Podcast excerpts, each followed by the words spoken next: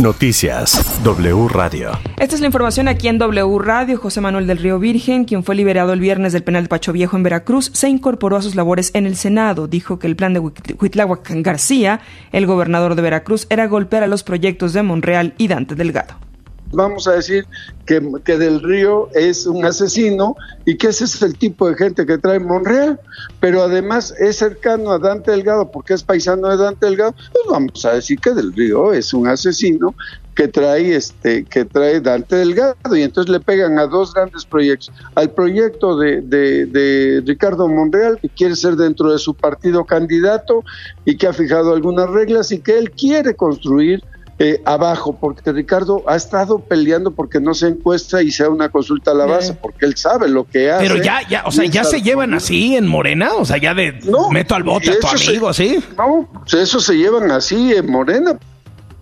Del Río Virgen dijo que él también quiere saber quién asesinó al candidato René Tobar y que el gobernador de Veracruz engaña al presidente López Obrador.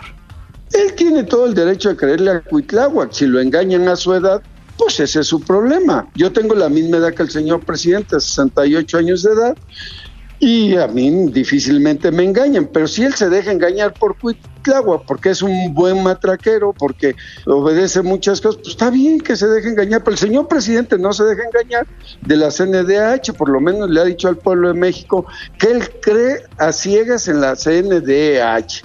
Así es que si la CNDH emitió la recomendación 059 a mi favor, pues entonces que empiece por decirle a su matraquero que las acepte, acepte esa recomendación, no que él salió a decir, eh, que él no iba a aceptar esa recomendación. Si me pasa algo, pues yo le adelanto a usted. Pues fue Cuitláhuac.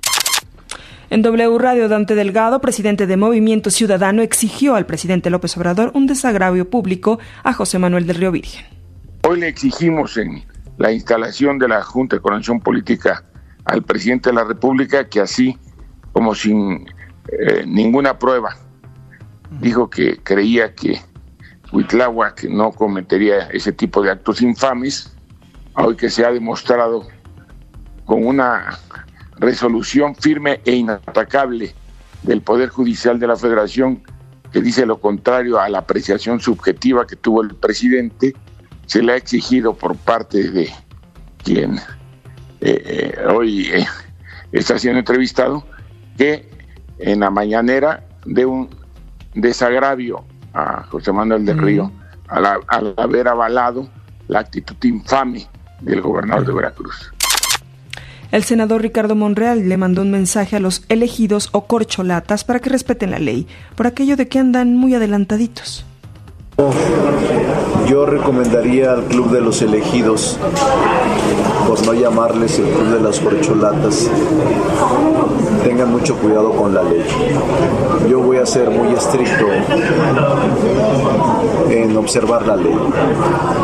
Y se vería mal que un constructor de la ley despreciara la ley. Todos debemos cuidar la ley.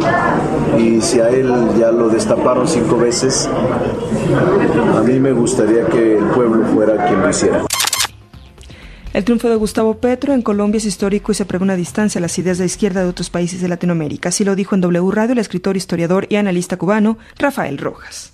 Yo lo veo realmente en una perspectiva muy diferente a la de la confrontación con los medios, por ejemplo, que estamos viendo en México. Lo veo muy parecido a Boris en varios aspectos, por ejemplo, el, el feminismo, el antirracismo, el indigenismo, la apuesta por las culturas afrocolombianas y esa crítica también al extractivismo que yo se la he escuchado eh, también a Boris, que tiene un perfil, tú sabes, ecologista y ambientalista que no vemos en nosotros.